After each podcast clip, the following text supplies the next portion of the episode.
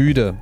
Und es liegt nicht daran, dass ich bis gerade eben noch geschlafen habe und wir völlig verplant heute diese Aufnahme starten, sondern tatsächlich bin ich spielemüde. Ich weiß nicht, wie es dir geht, aber ich kann mich aktuell zu keinem größeren Spiel motivieren. Klar, ich jump immer mal wieder rein in. Äh, letztens habe ich jetzt mit einem Kumpel No Man's Sky angefangen. Oder davor mal sowas Kleines wie mal wieder eine Runde Minecraft. Aber irgendwie bleibe ich an keinem Spiel hängen und ich kann nicht genau festmachen, warum.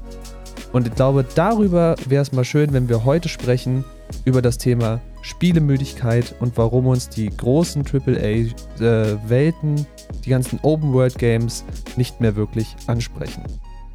Und damit würde ich sagen, äh, herzlich willkommen beim Endgegner-Podcast.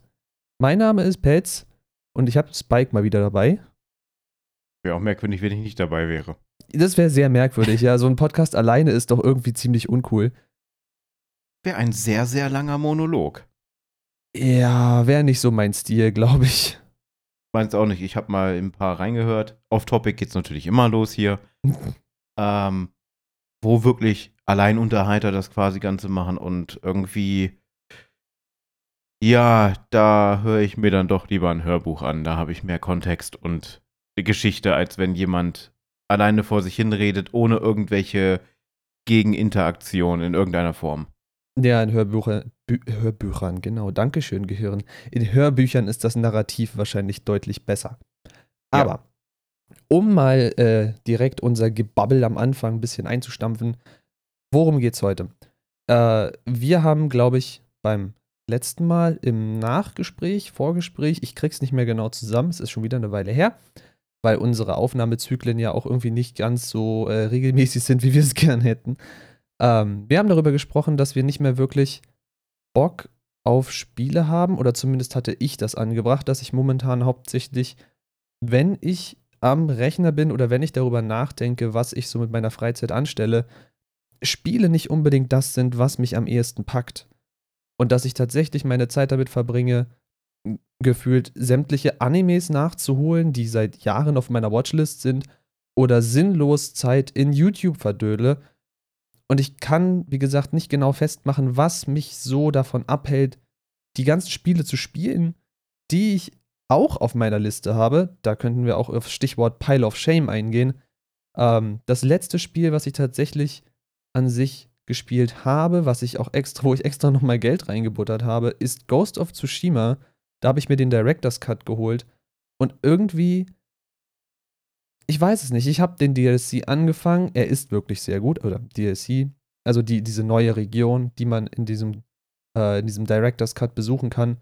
Es ist wirklich sehr cool. Aber irgendwie erreicht es mich nicht. Die Motivation möchte nicht über mich kommen. Ich weiß nicht, ob das dir da aktuell auch so geht. Aus meinem letzten Gespräch oder auf unserem letzten Gespräch hatte ich das Gefühl, dass es dir teilweise auch so geht. Meinst du, du kannst da irgendwie sagen, was es bei dir ist? Denn ich komme bei mir nicht drauf. Bei mir sind es Open Worlds. Kann ich so schlichtweg sagen. Es ist, wenn man so auf die letzten Jahre geht, ist es einfach viel zu viel Open World. Die Welten werden einfach nur gigantischer, aber der Inhalt stagniert irgendwie. Wenn man sich so erinnert, so an die Anfänge der Open Worlds, es war an jeder Ecke irgendwas los du bist um die Ecke gegangen, dann, dann haben da sich NPCs geprügelt als Beispiel. Oder Tiere haben sich gejagt oder es ist ein Unfall passiert, wenn es GTA als Beispiel. Ähm, aber irgendwie hast du das Gefühl, umso größer diese Welt wird, umso weniger passiert dort drinne. Das ist für mich mega ermüdend. Das habe ich ganz böse gemerkt, zum Beispiel, ist es schon ein bisschen her, ähm, wo mich das richtig, da war dieses M wieder dieses nervige. Assassin's Creed Odyssey. Hm. Es ist eine wunderbare große Welt, da kann man nichts gegen sagen, aber sie besteht halt zu 70 Prozent, würde ich mal sagen, aus Wasser. Und in 40 Prozent dieser Fälle kann dir da mal ein Schiff begegnen. Und dann sind es auch meist Schiffe, die dich unbedingt wegbomben wollen. Und damit hat sie es. An Land, äh, die, die Wege, da rennt dir dann mal vielleicht ein oder zwei Männer kicken entgegen. Jeder zweite davon wird dich verprügeln. Das war's dann auch wieder. Und dieses, dieses Schema F, was momentan irgendwie gefühlt gecopy-pasted wird für, für andere Open Worlds, egal von welchem Entwickler, das ist das, was mich von vielen Spielen momentan auch abhält. Ähm, jetzt, da ich die Möglichkeit seit kurzem habe, auch diese Spiele entdecken zu können, weil ich nicht mehr nur an eine Plattform gebunden bin, stehe ich vor dem noch größeren Problem. Es sind jetzt noch mehr Open-World-Spiele da. Und äh, ich sitze momentan abends am, am PC und überlege, was könnte ich machen. Dann gehe ich meine Steam-Liste durch. Da sind etliche Spiele, die ich noch nicht gespielt habe. Weil ich noch nicht zu gekommen bin oder weil mein PC es einfach nicht mitgemacht hat. Und ich scroll dann da durch und scroll dann da durch und installiere ein Spiel, spiele das Spiel an. Das geht dann so 10, 15 Minuten gut. Dann habe ich keine Lust mehr. Mache ich das Spiel aus und merke, nee, das ist nicht das Richtige. Deinstalliere es wieder. Und das zieht sich dann über mehrere Stunden, wo ich dann so fünf, sechs Spiele installiert habe und am Ende mir gedacht habe, ja gut, dann hättest du auch Serie oder Anime schauen können. Ja, verstehe ich sehr, sehr gut. Mein Problem ist tatsächlich, dass ich gar nicht erst anfange, mir neue Spiele zu installieren, tatsächlich. Ich mache genau das gleiche wie du. Nur da ist es bei mir nicht Steam, sondern äh, GOG Galaxy, weil ich da ja meine gesamte Library aus sämtlichen Providern zusammen habe. Und ich scroll da durch und denke mir, oh, das Artwork sieht interessant aus, das Cover könnte eventuell nett sein. Aber letztendlich klicke ich auf keins davon. Letztendlich habe ich das für mich rausgefunden, wenn ich gar keine Lust auf irgendein neues Spiel habe, obwohl ich an sich ein neues Spiel erleben möchte. Ich möchte nicht immer wieder und immer wieder und immer wieder die gleichen Games spielen. Aber ich habe für mich so eine Art Liste an, wie nennen wir es, Comfort Games äh, kuriert, sage ich mal. Also es gibt so eine Liste an drei, vier, fünf Spielen, die ich irgendwie immer anwerfen kann. Und dann spiele ich da eine halbe Stunde, Stunde. Dann ist es auch wieder irgendwie langweilig, weil ich kenne es ja schon in- und auswendig so gesehen. Das war eine ganze Zeit lang Spider-Man auf der PS4 und äh, Infamous Second Son, wer es kennt. Super cooler Titel, damals auf der PS4, es war ein Starttitel. Äh, konnte ich hoch und runter spielen. Also ich, ich mag Superheldenspiele, kann man dazu sagen. Ähm, aber das ist halt irgendwie, wenn man so eine riesige, riesige Bibliothek an PC-Games hat, unter anderem, weil ich äh, jemand bin, der sämtliche Epic Gratis-Spiele mit eingesammelt hat. Meine Bibliothek für Windows-Games ist riesig. Ich habe 5% davon gespielt, maximal. Und ich kann mich auch nicht dazu motivieren, irgendwie das Neues anzufangen, was ich nicht, was ich nicht kenne, was der Bauer nicht frisst, das kennt er. Ne, andersrum. Nicht kennt, das frisst er nicht. ich weiß es nicht. Aber was du erwähnt hast mit den Open Worlds, die immer, immer größer werden, weil die Technik es zulässt, dass sie immer größer werden, gleichzeitig aber auch nicht immer mehr gefüllt sind. Ich meine, wir haben jetzt so, das, das war, glaube ich, populär so vor zwei, drei Jahren, dass du auf YouTube immer wieder so Vergleichsvideos gesehen hast. Diese Open World von diesem Spiel ist größer als diese, ist größer als diese. Und guck mal, diese hier hat so und so viel Quadratkilometer. Ja, aber es passiert auch nichts. Mein Lieblingsbeispiel dafür ist, ist eigentlich die Just Cause-Reihe. Also ich meine, die Open World ist so gestaltet, dass du selber dir deine Beschäftigung suchst und immer gibt es irgendwas zu zerstören und so weiter. Aber es ist auch nie wirklich interessant gewesen. Von der Story mal ganz abgesehen bei Just Cause. Die ist eh zum Drapieren, dass du da dein Chaos anstellst. Aber einfach weil. Einfach weil, ja. Das ist der namensgebende Titel. Aber du hast diese riesige Welt in Just Cause jetzt als Beispiel. Und sie ist einfach gefüllt mit generischem Müll. Ich mag die Spielereihe, so ist nicht, aber es ist, wenn man eine Open World designt, die so riesig ist, dann sollte man sich die Frage stellen, kann ich sie füllen? Und wenn die Antwort auch nur entweder verzögert kommt oder nein heißt, dann sollte man vielleicht darüber nachdenken, die Open World nicht so riesig zu bauen. Einfach nur, ja weil der Spieler sich irgendwann verliert, bin ich der Meinung. Das habe ich jetzt sehr viel gelesen und gehört. Ich bin ja mittlerweile tatsächlich wieder mehr so der Freund, so ein bisschen back to the roots, segmented worlds, wo du dann halt deine Level hast oder deine Levelabschnitte, sagen wir es so. Ähm, welches Spiel gut damit arbeitet, finde ich immer noch, ist zum Beispiel Fallout. Na, du hast halt deine, deine Hauptwelt, hast dann aber immer deine kleineren Instanzen, sei es eine Vault oder sei es halt Gebäude, die du betreten kannst und in denen ist dann halt was los. Gut, Fallout ist für mich sowieso so ein Beispiel, äh, eine Open World, die, die zwar auch vieles falsch macht, aber im Grunde genommen auch vieles wieder richtig macht, weil es gibt halt unglaublich viele Live-Events. Äh, wie das bei 76 mittlerweile ist, weiß ich nicht, da kenne ich nur die Anfänge. Aber gerade bei äh, Fallout 3, Fallout 4, ja, bei New Vegas war es tatsächlich ein bisschen weniger, aber dafür war das wieder mehr story-driven als die beiden anderen genannten Teile. Ähm, aber da hast du dann halt, du hast dann deine Bereiche einfach, wo du von ausgehen kannst, da passiert dann halt auch wirklich was. Wenn du zum Beispiel eine Vault erkundest. Das hast du in den meisten, in, in sau vielen Open-World-Titeln nicht. Da rennst du durch riesige Städte. Ja, aber du rennst durch diese Stadt. Du kannst nicht ein einziges Gebäude betreten. Dann siehst du da die Passanten rumrennen und das, das war's einfach. Bist da in dieser Welt und kannst bis auf sehr, sehr kleine Sachen eigentlich gar nicht mit dieser Welt interagieren. Hm. Weil sie dir gar nicht diese Möglichkeit bietet. Und das langweilt mich. Wenn ich mittlerweile sehe, wie die Technik ist, was alles technisch möglich ist, dann möchte ich übertrieben gesagt, ich, ich übertreibe das jetzt im vollen Rahmen, in der Theorie jedes Gebäude in einer Großstadt betreten können.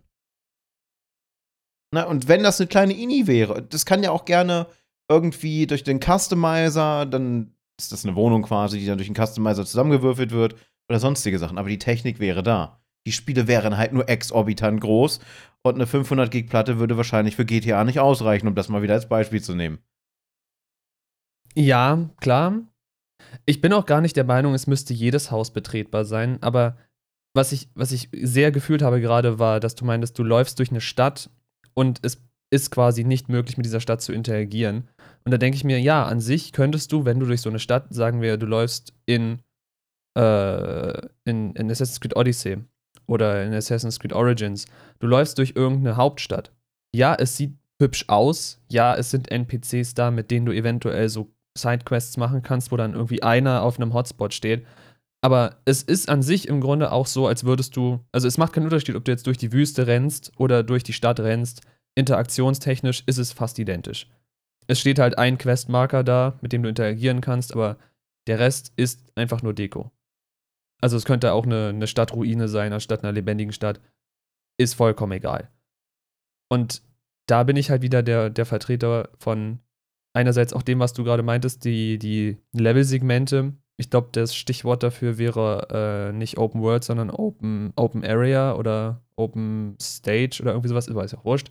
Äh, ich glaube, man versteht, was wir meinen dass du tatsächlich die Welt größer erscheinen lässt, als sie letztendlich ist, indem du Areale hast, die tatsächlich dann auch von Hand gebaut sind, kompakt sind und dir Interaktionsmöglichkeiten bieten. Ich glaube, wonach wir einfach uns sehnen, ist, dass die Welt nicht nur Deko-Element, sondern Gameplay-Element ist. Ich glaube, so kann man es ganz gut zusammenfassen. Ja, würde ich auch so sagen. Ja, denn was einfach fehlt, ist die Motivation, die Open World zu erkunden. Und so ein dummes Fragezeichen, wo dann, weiß ich nicht, ein Bär ist, der einen NPC verprügelt und ich kann mich entscheiden, ob ich den, den Bären angreife oder zusehe, wie der NPC vom Bär gefressen wird, ist jetzt kein wirklich cooles Open World Event. Vielleicht beim allerersten Mal, wenn man sieht, aber das ist dann so ein Ding, das wird dann auch recycelt für die nächsten zehn Male. Und da muss ich tatsächlich ähm, ein bisschen Props aussprechen an äh, Red Dead Redemption 2. Weil Red Dead Redemption 2 hatte eine, ja, du verziehst ein bisschen das Gesicht, ich weiß auch warum. Red Dead Redemption 2 hatte einerseits eine sehr große Welt, in der auch sehr viel nichts passiert ist. Aber was Red Dead Redemption 2 geschafft hat, war mich zu überraschen. Und ich glaube, das ist das, weswegen es mir so ein bisschen im Gedächtnis geblieben ist. GTA 5 war ähnlich, aber Red Dead Redemption 2 fand ich ein bisschen besser. Worauf will ich hinaus? Äh, wenn du in Red Dead Redemption 2 durch die Gegend reitest, hast du auch so random Encounter, also Begegnungen in der Open World, die, hm, sage ich mal, also du kannst mit denen in mehr Form interagieren, als du es in den meisten anderen Spielen kannst.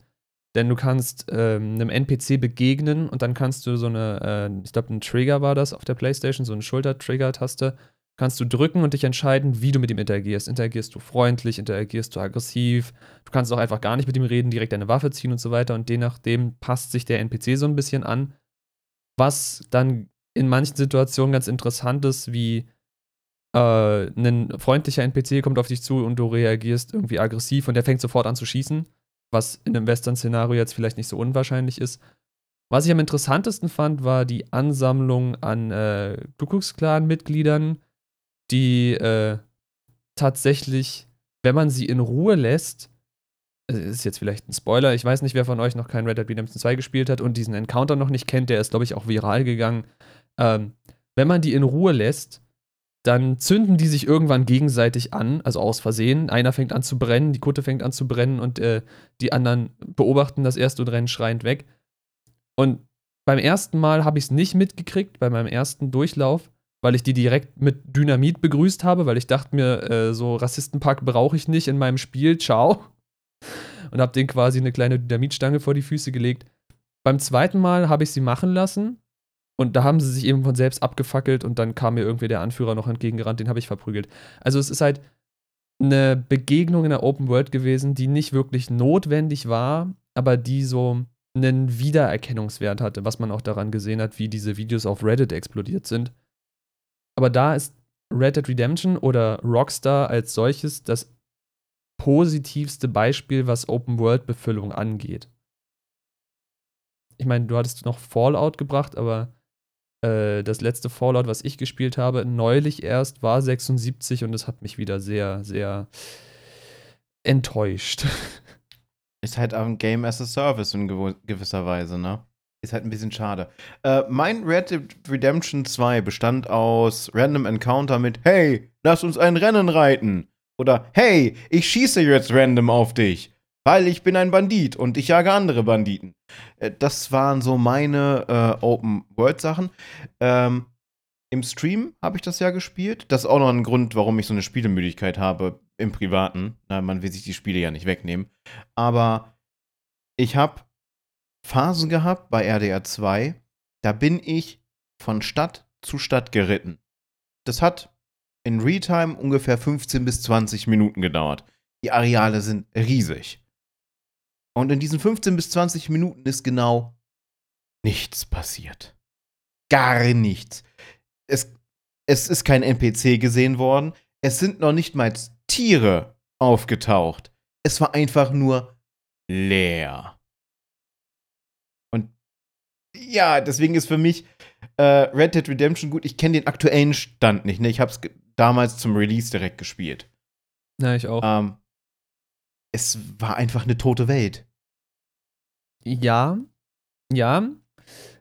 Kann ich irgendwo auch nachvollziehen. Die Reitwege waren wirklich, wirklich lang. Aber da denke ich mir halt auch wieder, irgendwo passt das auch. Ich, ich weiß nicht, warum ich jetzt so ein Fanboy für RDR 2 bin, aber irgendwo passt es auch in den Kontext des der Szenerie, sage ich mal. Wenn du im, im, äh, im amerikanischen Westen da durch die, durch die Steppe reitest, dann passiert da vielleicht einfach nicht so viel, weil da niemand ist. Ja, Tiere könnten einem über den Weg laufen, das wäre schon ganz cool, aber an sich sind es sehr weite, leere Flächen. Deswegen hat es mich tatsächlich erstaunlicherweise in der Story nicht gestört. Was ich auch gespielt habe, war der Online-Modus. Und ich, also sie haben halt die, die Mechaniken des, des normalen Story-Modus quasi eins zu eins in den Online-Modus übersetzt. Und da muss ich sagen, hat das Ding so viel an Geschwindigkeit verloren, was einen Online-Modus theoretisch haben muss. Weil wenn ich mich zurückerinnere an GTA Online, was ich sehr, sehr viel gespielt habe, dann muss so eine Online-Session folgendermaßen funktionieren. Du joinst rein, im besten Fall mit ein, zwei, drei Freunden. Du machst drei, vier Missionen oder so und äh, loggst wieder aus. Und das dauert eine Stunde, anderthalb bis zwei. Wenn du sowas in Red Dead Online machen möchtest, zumindest jetzt in, in RDR 2 Online, dann brauchst du alleine schon mindestens 30 oder 40 Minuten mehr, einfach weil du von Mission zu Mission reiten musst. Und dieses, diese Reitzeit, die du unterwegs hast, klar kannst du dir mit deinen Freunden, wenn du denn mit deinen Freunden spielst, irgendwie verquatschen. Man hängt dann ja irgendwie im Voice zusammen und spricht über jenes, äh, dieses und jenes. Aber es ist quasi einfach Downtime, die dir das Spiel nicht aktiv füllt. Und dass es teilweise wirklich 30 Minuten dauert, irgendwo hinzukommen, wenn du wirklich von, von Punkt A an der Karte hier bis zu Punkt B an der Karte da willst, das ist für einen Online-Modus viel zu lang. Da verlierst du im Zweifelsfall dann die Motivation, überhaupt die nächste Mission zu machen. Keine Schnellreise. Ja. Keine Schnellreise. Mafia 3. Oh, Mafia 3 habe ich gespielt, aber das Spiel fand ich generell irgendwie nicht so gut. Keine Schnellreise. Die Stadt ist groß. Das ist echt Gut, die. Mafia-Teile haben allgemein keine Schnellreise gehabt. Ich weiß nicht, ich glaube, im zweiten Teil konntest du dann irgendwann in ein Taxi steigen und bist dann quasi ein bisschen schneller da gewesen. Ich kann mich aber auch gerade irren, es ist schon relativ lange her. Ich will irgendwann die, die Remastered-Version von Teil 1 und Teil 2 in der Definite Edition spielen.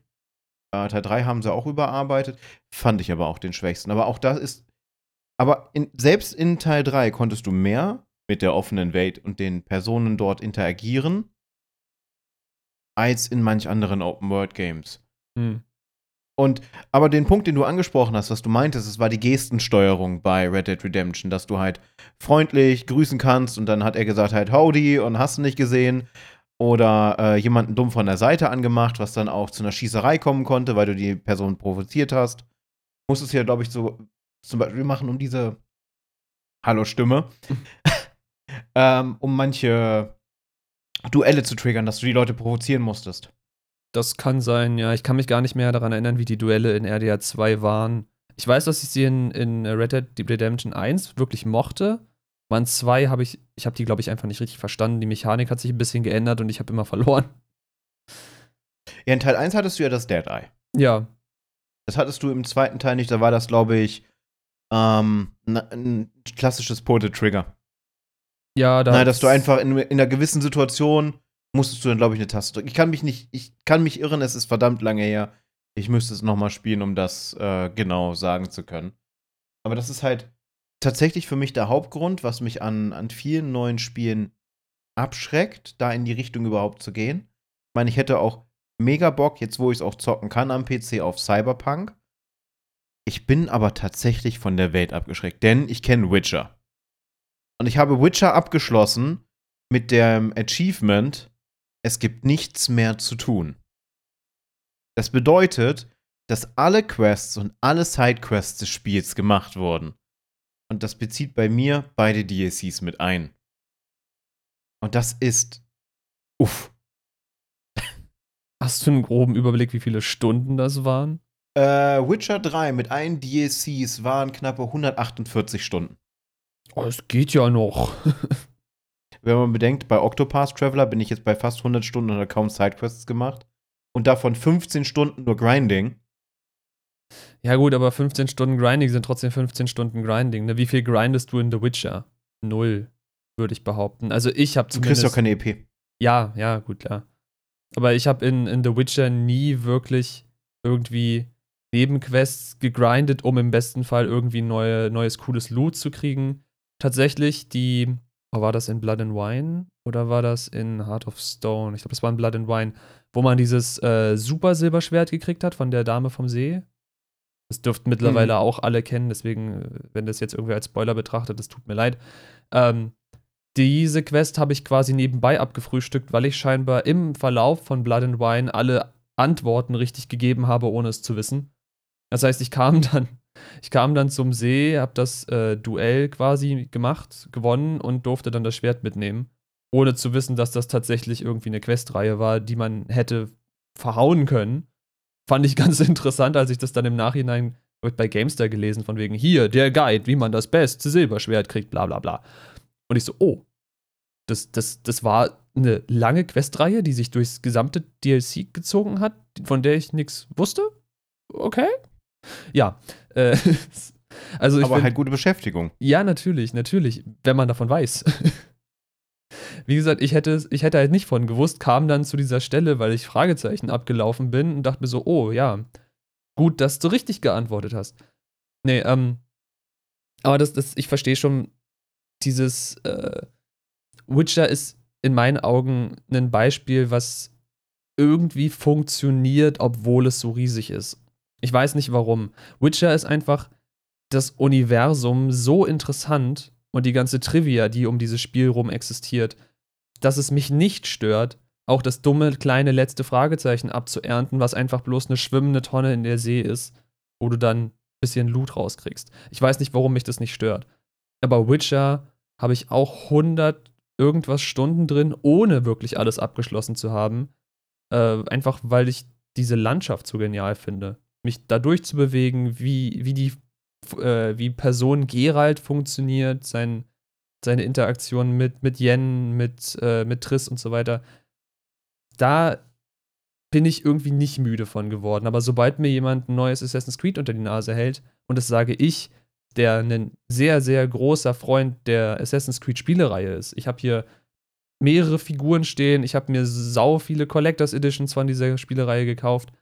Aber seit sie wirklich in den, diesen neuen Modus gewechselt sind, seit Origins, für diesen komplett Open World und wir machen jetzt mehr so ein, so ein äh, Action-Rollenspiel-Ansatz, weiß ich nicht, haben sie mich so ein bisschen verloren, was die, die Open Worlds angeht. Das fand ich nicht so schlimm bei Assassin's Creed 2 oder Black Flag. Es liegt aber, glaube ich, auch jetzt im Falle von Teil 2 eher daran, dass du ja auch diese, diese Open Area quasi hattest. Du hattest ja die einzelnen Städte, Florenz und, und Venedig und so weiter, die als eigene Mini-Open Worlds fungiert haben. Und da war es irgendwie übersichtlicher. Aber ich habe vergessen, worauf ich eigentlich vor Witcher hinaus wollte.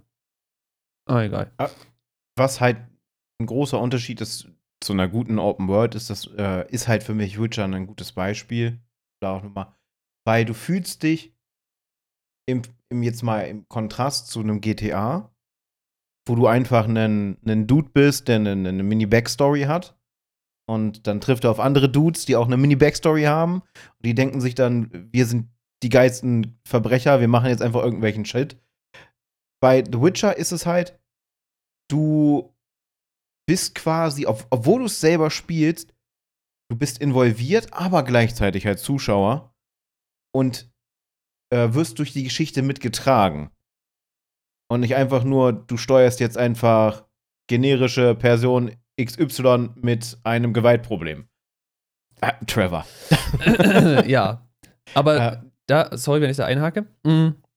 Geht es dir da auch so, dass du in The Witcher manche Entscheidungen nicht triffst oder eben triffst, nicht weil du das so spielen würdest, sondern weil du dir denkst, diese Dialogoption gibt es zwar, aber so würde Geralt nicht reagieren, denn so geht's mir. Ich habe so in meinem Kopf dieses feste Bild, wie Geralt funktioniert, wie er denkt. Und wenn ich dann so eine Dialogoption kriege wie, keine Ahnung, du begegnest irgendeinem Banditen, der jemandem eine Geldbörse gestohlen hat oder so und du sagst dann, gib mir die Geldbörse oder ich hack dich in drei Stücke. Das ist nicht, wie ein Geralt funktionieren würde, in meinem, meinen Augen. Er würde es feiner ausdrücken, dass er ihn filetiert oder sonst irgendwas. Irgendwie so, aber ich meine, er würde jetzt nicht unbedingt jeden kleinen Banditen niederschnetzeln, der eine Geldbörse gestohlen hat. Da würde man wahrscheinlich elegantere Wege finden.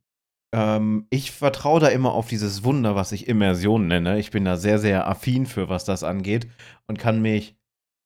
Äh, das ist, das ist ein Vorteil wieder. Ja, ich komme immer auf den Stream, aber das ist so ein. Der Stream ist für mich da auch so ein Vorteil. Ich tauche zu tief in Welten ab. Also ich drifte richtig in diese Welten hinein. Und ja, ich kann das dann, kann das nachvollziehen, was du sagst. Im Grunde genommen bin ich in dem Moment ja nicht ich, sondern ich bin der Protagonist. Und auf Basis des Geschehenen und äh, der Sachen, wie zum Beispiel in der Cutscene passieren, wo du ja selber keinen Einfluss drauf üben kannst, das wäre vielleicht auch mal was Interessantes Neues, wo du dann halt die Cutscene mitbestimmst, interaktiv. Mhm. Äh, wäre auch eine geile Idee.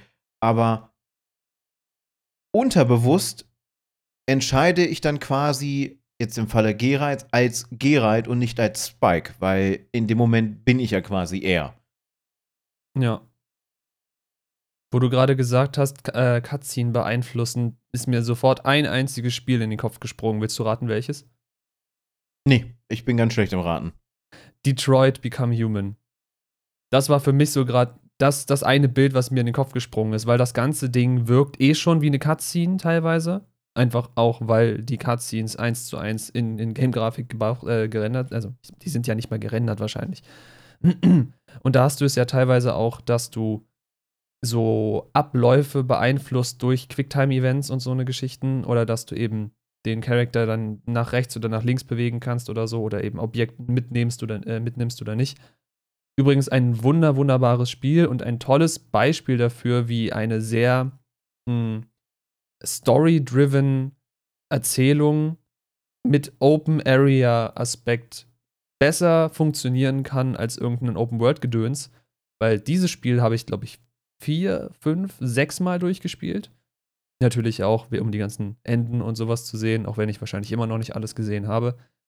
Aber das ist so das Ding, was für mich aktuell, Stimme geht heute richtig ab, was für mich aktuell so die, die Krone hochhält an, an Story-driven Storytelling-Game, was definitiv gelitten hätte, hättest du die ganze Stadt auf einmal erkunden können oder hättest du mit deinem Charakter die freie Wahl gehabt, yo, ich, ich gucke jetzt nicht, wie es in der Story weitergeht, ich schaue jetzt mal da hinten, ich meine, ist ja eine schöne Stadt, ist ja schön gebaut. Ich rede mal mit ein paar NPCs. Das hätte so das Pacing rausgenommen, so die Geschwindigkeit rausgenommen. Du hättest wahrscheinlich nach einer Stunde gesagt, ja, okay, ist jetzt auch nicht mehr so interessant. Äh, da ist es, da muss ich noch mal wieder einhaken, wo du gerade ja. Detroit Become Human sagst. Äh, Detroit Become Human definiere ich persönlich als interaktiven Film mit ein bisschen Gameplay. Hm. Und Detroit Become Human ist nicht das erste Spiel dieser Art. Da hm. gab es schon Vorreiter äh, eine große Reihe davon würden jetzt viele wahrscheinlich gedanklich nicht in Verbindung bringen, ist aber im Grunde genommen dasselbe, sind die Telltale Games. Hm. Weil es geht ja darum, eine Geschichte zu erzählen. Aber auch ein Spiel, was komplett aufgrund dessen, weil es so ist, zerlegt wurde. The Order. Nie gespielt. The Order ist ein unglaublich gutes Spiel. Es ist mehr Film als Spiel. Es war damals halt sehr experimentell, was das angeht. Und es ist zerrissen worden, weil es zu viel Cutscene und zu wenig Shooter war. Es sollte eine Trilogie werden. Die Geschichte, ich habe mir die, die weiteren Trivias und auch die, die Sachen der Regisseure äh, durchgelesen oder mir die Interviews angehört, was eigentlich geplant war damit. Das wäre so mächtig geworden. So eine gute, in sich geschlossene Spielreihe und sowas von massiv story-driven. Aber es hat nicht funktioniert. Es war wahrscheinlich zu früh einfach kann sein, entweder das oder die Leute erwarten halt, ich sehe, ich weiß nicht, war es First Person? Es war Third Person. Third Person. Äh, ich glaube, die Leute erwarten einfach, wenn sie einen Shooter sehen, dass sie durch Schlauchlevel laufen und auf Dinge schießen. Keine Cutscene oder ja. wenig Cutscene, äh, einfach die ganze Zeit ballern, ballern, ballern. Deswegen sind Shooter ja tatsächlich auch gar nicht so mein Genre. Selbst wenn sie jetzt äh, tatsächlich einen größeren Story-Aspekt bringen. Mein Lieblings-Third-Person-Shooter, den ich gespielt habe, ist äh, Spec Ops The Line. Um mal hier so ein Beispiel zu. Ey, so ein Beispiel zu bringen. Allein schon, weil ich, als ich mir danach durch, weil ich das Spiel sehr faszinierend fand, danach durchgelesen habe, was die Entwickler sich alles dabei gedacht haben. Äh, es gibt da so eine Szene, wo man eine Menge auseinandertreiben soll. Und der klassische Shooter-Reflex, auf den uns Videospiele seit Jahren trainiert haben, ist, irgendwie in die Nähe der Menge oder auf die Menge zu zielen und zu schießen, im schlimmsten Fall. Was man auch einfach hätte machen können, ist die Waffe in die Luft halten und schießen. Würde genau so funktionieren, haben laut Auswertung der Entwickler aber die allerwenigsten getan. Und das ist so ganz interessant zu sehen, wie erstens, also es ist jetzt völlig off-topic, wie ähm, Spiele, die in eine Kategorie fallen, wie zum Beispiel Shooter, sei es jetzt First oder Third Person, äh, uns auf bestimmte Muster konditionieren und wir wahrscheinlich gar nicht mehr so groß außerhalb dieser Muster denken. Sprich, Menge auflösen, was macht man? Waffe drauf, Feuer. Äh, das fand ich interessant und generell, wie dieses Spiel, der Twist, den werde ich jetzt nicht verraten, weil es ist immer noch ein sehr cooles Spiel, könnte man wahrscheinlich heute noch spielen. Äh, deswegen nicht zu viel dazu. Spec Ops The Line, klare Empfehlung. Aus einem Berliner Studio übrigens, deswegen uhuhu. Äh, Jäger. Jäger. Ähm, ja, aber das ist so für mich der, der Trumpf an Shooter, was, was Storyerzählung angeht. Äh, worauf ich, glaube ich, noch hinaus wollte, als du über Mafia gesprochen hast. Mafia 2 ist für mich auch ein Beispiel von einem Spiel, was an sich keine Open World gebraucht hätte. Und ich glaube, das hat es damals auch als Kritik bekommen, dass es zwar eine Open World hat, man aber in dieser Open World nicht wirklich was tun kann. Es gibt keine Nebenbeschäftigung, aua, Mikrofon. Äh, es gibt keine wirklichen Erledigungen, die du tun kannst. Du kannst ein bisschen shoppen gehen, du kannst in ein Restaurant gehen und essen oder so, aber es gibt jetzt nichts an Nebenquests oder sowas. Und ich muss sagen, bei meinem allerersten Durchspielen von Mafia 2 habe ich gar nicht realisiert, dass das eine Open World ist.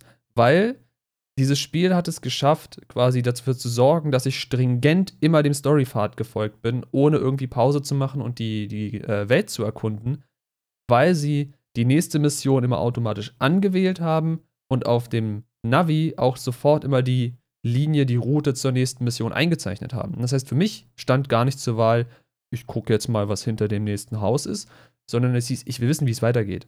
Die nächste Mission ist verfügbar. Oder ich habe gar nicht in Missionen gedacht. Das waren halt, wie sie es auch selber präsentiert haben, es waren Story-Abschnitte, Story-Kapitel und die bin ich abgefahren und habe die Mission gemacht, weil dieses Spiel halt auch von der Narrative her sehr, sehr gut war. Ich fand diesen, diesen Charakter Vito, ich fand den wirklich interessant. Wie hieß sein, sein Kumpel Joey? Joey, ja. Joey. Den man in einem sehr, sehr traurigen und unwürdigen DLC dann noch spielen konnte. Ein Arcade-Game-DLC quasi, mehr oder weniger. Oh, habe ich das gespielt?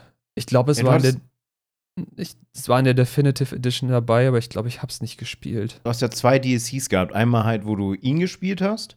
Mhm.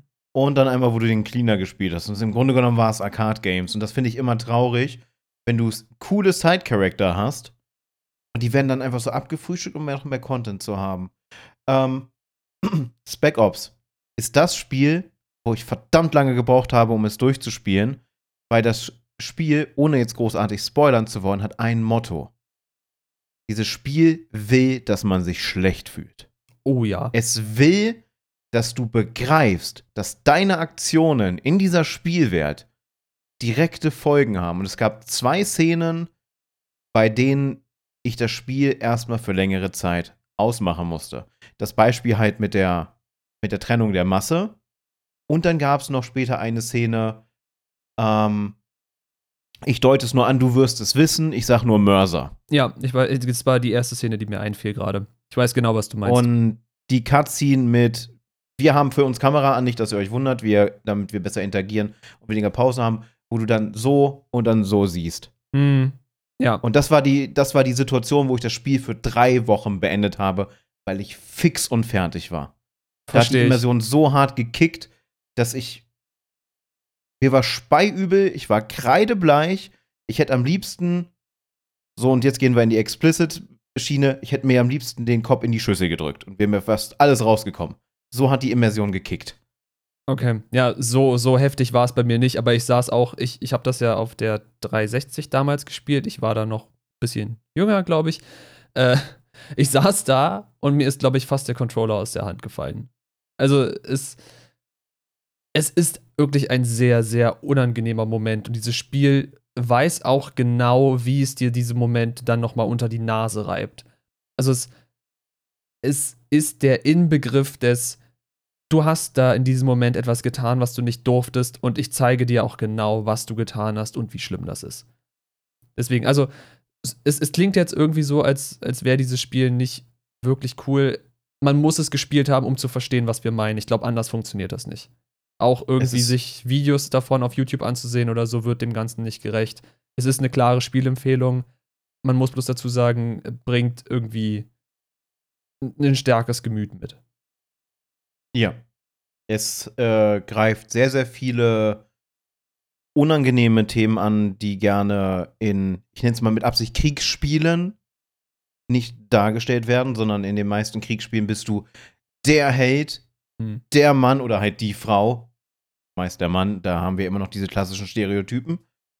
Ähm, der für sein Land heroisch als Ein-Mann-Armee ganze andere Armeen ausschaltet.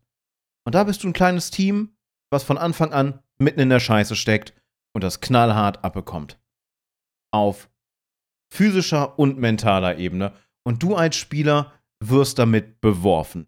Das ist, als ob im, bildlich gesagt, das ist, das ist jetzt ein ganz ekliger Vergleich, aber man, man, man, man kann sich dann vorstellen, wie unangenehm die Situation werden kann. Du bist umringt von Affen und die bewerfen dich mit allem, was sie in die Finger kriegen können.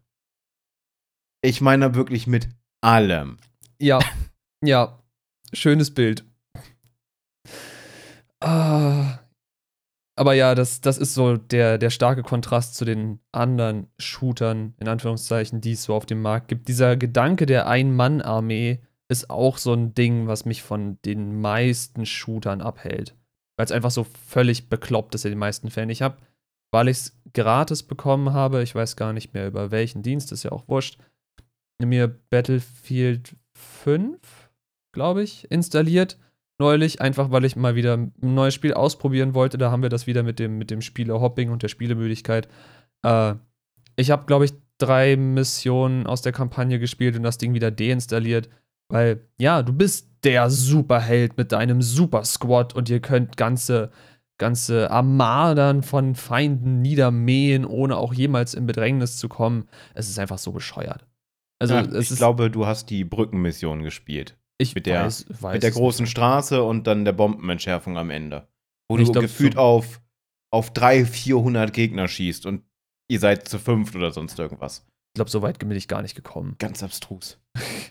nee, aber, aber es ist halt ist so, gute Ablenkung. So, es ist halt so gar nicht mein Genre irgendwie. Also diese, diese klassische äh, Power Fantasy im Shooter-Genre ist nicht meins. Wobei ich andererseits sowas wie Bioshock wieder sehr cool finde, aber da hast du ja noch irgendwie dann diesen, diesen steampunkigen Fantasy-Aspekt mit drin, wo du dann sagen kannst, ja, okay, äh, wenn ich mir jetzt so äh, im Falle von, sagen wir, Bioshock Infinite, wenn ich mir da jetzt diese ganzen Superkräfte reinpumpen würde, dann hätte ich vielleicht eine Chance im Vergleich zu den ganzen Normalo-Gegnern. Äh, das ist aber einfach ein anderes Szenario. Wenn du so einen, so einen Modern Military Shooter hast und du mähst da als Einzeltyp mit deiner Waffe, die irgendwie an sich nur, sagen wir, 90 Schuss oder sowas haben sollte, weil du drei Magazine dabei hast, mäßt 300 Gegner nieder. Irgendwo fehlt mir da dann der Realismus in diesem Modern Military Shooter. Ich weiß, die Dinger sollen nicht realistisch sein, aber mir ist das irgendwie, da geht die Immersion völlig flöten. Ja, ich bin ja mittlerweile, was Shooter angeht, mehr so wirklich Tactic-Shooter oder Espionage. Was so in die Richtung Covered Ops oder sonst irgendwas geht. Sniper Ghost Warrior, wo du halt wirklich merkst, du bist in der Unterzahl. Hm. Das ist jetzt nicht das beste Spielbeispiel, weil, das, weil die Mechaniken kannst du auch unglaublich easy umgehen. Ich habe, glaube ich, das halbe Spiel mit dem Messer durchgespielt, was eigentlich auch nicht gehen sollte. Ähm, aber da hast du halt so einen etwas realistischeren Aspekt. Du bist eine Person, die anderen sind alle gegen dich, die anderen sind in der Überzahl, du musst aber von A nach B und du musst durch die durch. Und es ist nicht immer die schlauste Idee, sich zu denken, ich eröffne einfach das Feuer. Hm. Sondern du musst nachdenken. Und diese, ich nenne sie einfach mal Hero-Shooter. Äh, ja, dann kann ich auch Serious Sam spielen. Oder Doom. Wo ich dann weiß, da bin ich halt dieser Oberficker, der sich durch die Gegnerhorden metzelt. Aber das, das impliziert das Spiel von Anfang an und nicht, es baut erstmal eine sehr realistische Situation auf mit einem Konflikt verschiedene Fraktionen treten gegeneinander an. Du bist Teil einer Fraktion und nicht die Fraktion. Aber du äh, und dir wird gezeigt, du bist ein, eigentlich ein Rädchen in, dieser, in diesem ganzen Prozedere. Und dann bist du auf einmal der, der da alles niedermetzelt. Das, äh, da denke ich mir dann auch. Ja, schön. Ich spiele was anderes. Ja, man ist halt nicht in jedem Shooter der Master Chief, obwohl es quasi sich so anfühlt, als sei man das. Das ist ja, nee, das, das ist so der Hauptkonflikt, den ich damit habe. Tatsächlich. Wo du gerade meintest, äh, so Espionage oder allgemein so Taktik-Shooter. Ich weiß, man kann es jetzt nicht, wenn, wenn du den, einen wirklichen Taktik-Shooter-Spieler fragen würdest, würde der niemals dir zustimmen. Aber was ich ganz interessant finde, waren die Ghost Recon Wildlands und Breakpoint-Spiele. Auch abgesehen von dem Debakel um Breakpoint. Aber ich meine, jetzt nach, wie lange ist das Ding draußen? Zwei Jahre? Drei Jahre? Keine Ahnung, hat es sich relativ gut gemacht. Ähm, man kann das komplett customizen, man kann diese ganzen Drohnen rausschmeißen und das ganze Loot ignorieren und so. Deswegen, mittlerweile ist es ein recht gutes Spiel geworden. Das ist für mich ein Shooter, den ich tatsächlich spielen kann. Weil es dir so ein bisschen auch vor Augen hält, dass du eben nicht dieser Superhero bist. Du hast ein cooles Squad.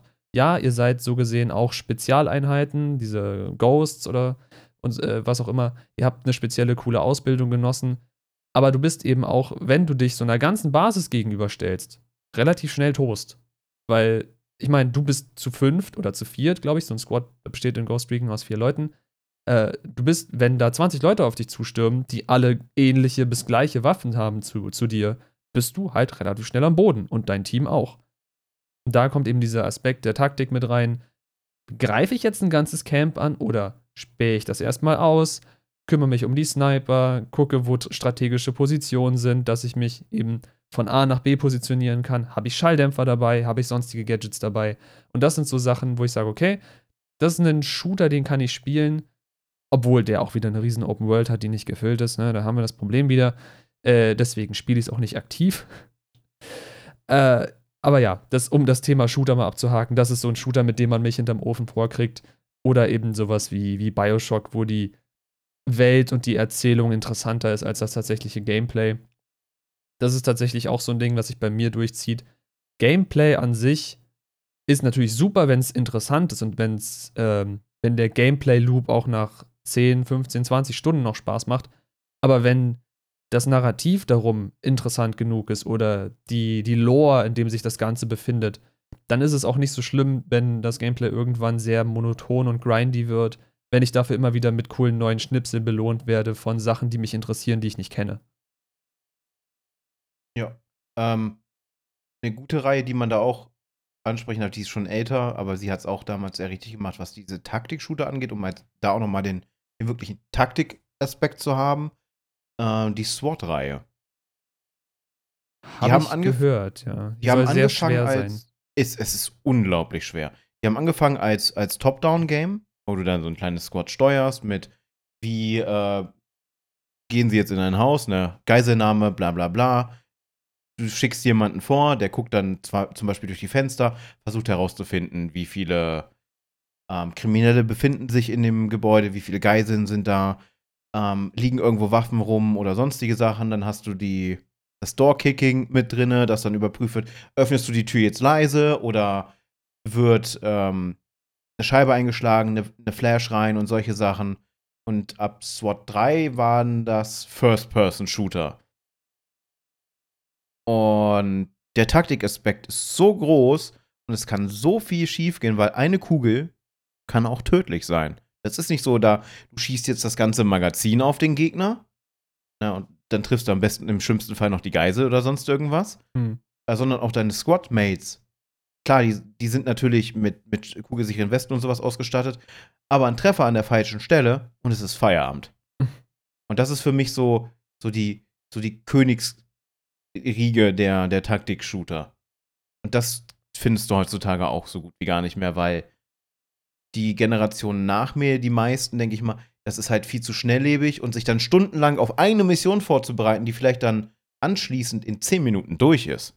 Da hast dann sechs, sieben Stunden investiert mit äh, Ausspionieren und gucken, was geht und was kannst du machen. Und dann zehn Minuten den Zugriff zu haben, ja, das, das tut sich heutzutage niemand mehr an. Ja, da muss ich sofort an Arma denken, was ich, Arma 2 war es, glaube ich, was ich damals angetestet habe, einfach weil äh, Daisy damals aufkam und Daisy ja damals noch eine Mod von Arma war, bevor es dann eigenständig wurde. Deswegen besitze ich Arma nur. Äh, ich habe mir irgendwann gedacht, als Daisy langweilig wurde oder beziehungsweise meine Freunde gesagt haben, ja, die Phase ist vorbei, wir spielen kein Daisy mehr. Da habe ich mir gedacht, okay, du besitzt jetzt Arma, du hast es dir gekauft. Du hast es noch nie gespielt wollen wir nicht mal gucken, was Arma so bietet? Ich bin nie bei das Tutorial hinausgekommen. Das ist ein mega komplexes Spiel. Ja, das, das war gar nicht das Problem, sondern, also ich, ich wusste gar nicht, was mich wirklich erwartet. Ich habe gehört, ja, Taktik-Shooter, hm, hm, hm, mal gucken. Äh, weiß noch, am Anfang, Tutorial-Spiel sagt dir, okay, du bist jetzt hier quasi an, an der Frontlinie. Hier nimm dir deine Waffe, da drüben sind irgendwo Gegner. Guck mal, ob du da nicht quasi irgendwie dich ranschleichen kannst.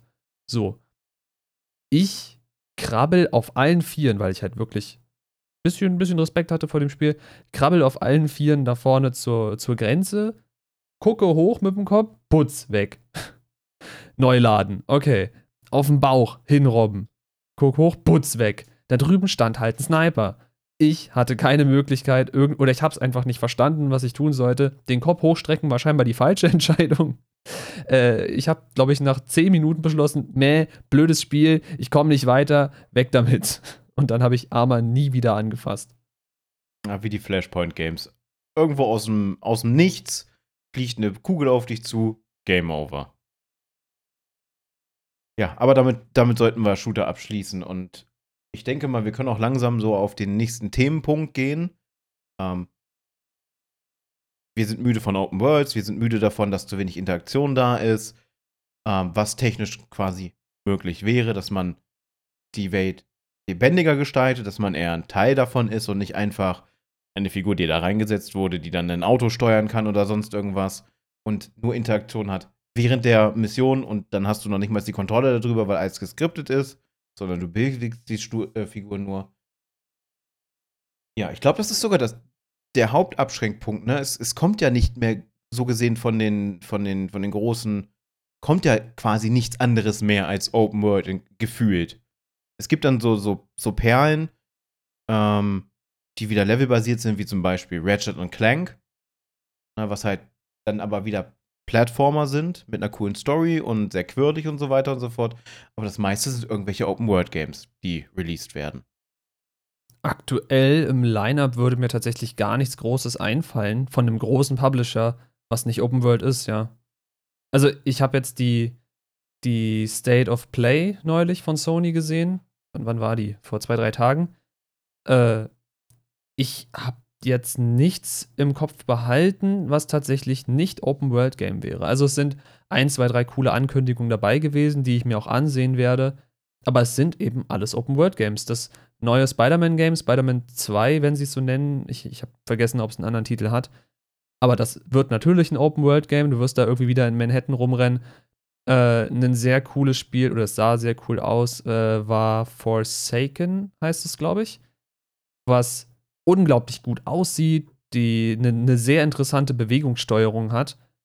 Aber es ist eben auch, oder sah so aus, Open World, weil da du, du brauchst an sich eine große Welt, um diese interessante Bewegungssteuerung, die sie drin haben, möglich zu machen, weil es ist halt äh, so ein eine Frau wird irgendwie transportiert in eine Fantasy-Welt und kriegt irgendwelche magischen Kräfte, keine Ahnung. Ich habe es mir noch nicht so genau angesehen, nur den Trailer.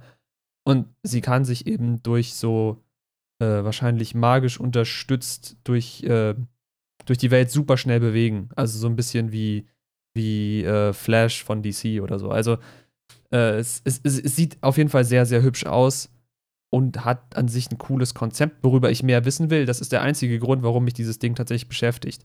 Es sieht aus, als könnte es eine sehr coole Lore haben. Und das ist das, was mich an diesem Spiel interessiert. Die Open World ist, ist halt dabei und ich komme nicht drum rum. Uh, Forspoken war das. Ah, ja, gut. Forspoken, äh, Forsaken, was auch immer. Ja, vorher, also ich kannte es noch als Project Asia. Da hatte ich das, das erste Mal davon gehört, aber ich mich aber nicht großartig mit beschäftigt. Ich habe ein Trailer-Segment gesehen und habe eigentlich sofort an äh, Alex Mercer denken müssen. Mm.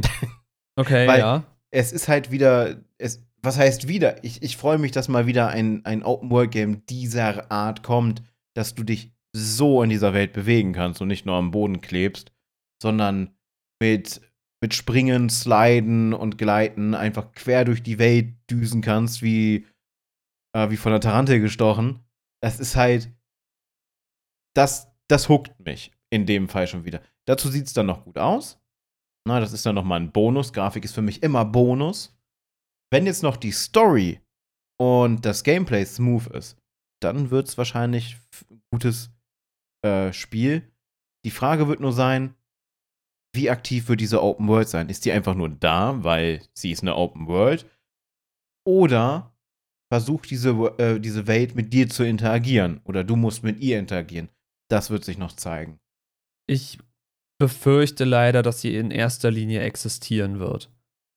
Das ist immer so meine Hauptbefürchtung. Wenn ich so, ein, so eine schön modellierte, strahlende Open World sehe, die hat bestimmt coole Landmarks, keine Frage. Aber sie sind halt Landmarks, sie sind da, sie existieren, man kann sie sich angucken. Aber mehr wirst du auch nicht davon groß haben. Denke ich jetzt. Das ist meine pessimistische Einschätzung. Ich habe noch ein gutes Beispiel für eine Open World. Horizon Zero Dawn. Oh ja. Oh ja, wie viele Sachen du da zur Trivia und zur, zur allgemeinen Lore finden konntest, sei es in Audio äh, oder irgendwie dass du dir angucken konntest, wie die Welt früher aus. Aber das ist halt auch wieder so. Da, kann da kannst du die Open World erkunden und sie ist interessant für dich, weil sie eben in, dieses, in diesen ganzen Tenor der Geschichte mit reingeht. Ich meine, wenn du dir, oh, wie hieß es, die Metallwelt, irgendwie so haben sie es genannt. Die Welt der Alten, die Metallwelt, irgendwie so. wenn du da dann hingehst, hinreitest, wie auch immer, und du siehst da diese eingestürzten, verlassenen Hochhäuser und du kannst im überwachsenen Gras noch so Straßenmarkierungen erkennen und Laternen, die da rumstehen. Das ist halt sehr cool, weil dein Kopf, oder zumindest bei mir in dem Fall, mein Kopf sofort anfängt zu spinnen und zu fragen, ja, guck mal, so, so war die Welt, dann ist sie zerbrochen und jetzt haben wir diese Zivilisation und wer Horizon nicht gespielt hat und auch nicht weiß, was da der Twist ist, wir verraten es natürlich auch nicht, weil das ist mit das Coolste an dem Spiel. Äh, ich meine, ja, es, es, es, macht auch unglaublich viel Spaß, einfach so das Gameplay. Ich meine, Metalldinosaurier oder Metalltigre und äh, völlig abgedrehte äh, Steinzeit-Zivilisationen, die an sich aber quasi in der Endzeit existiert, total verrücktes Konzept. Dass das den Pitch überlebt hat damals, bin ich sehr froh. Weil wenn man es erstmal so auf Papier quasi dem Vorgesetzten erklärt, klingt es sehr, sehr verwirrend, finde ich.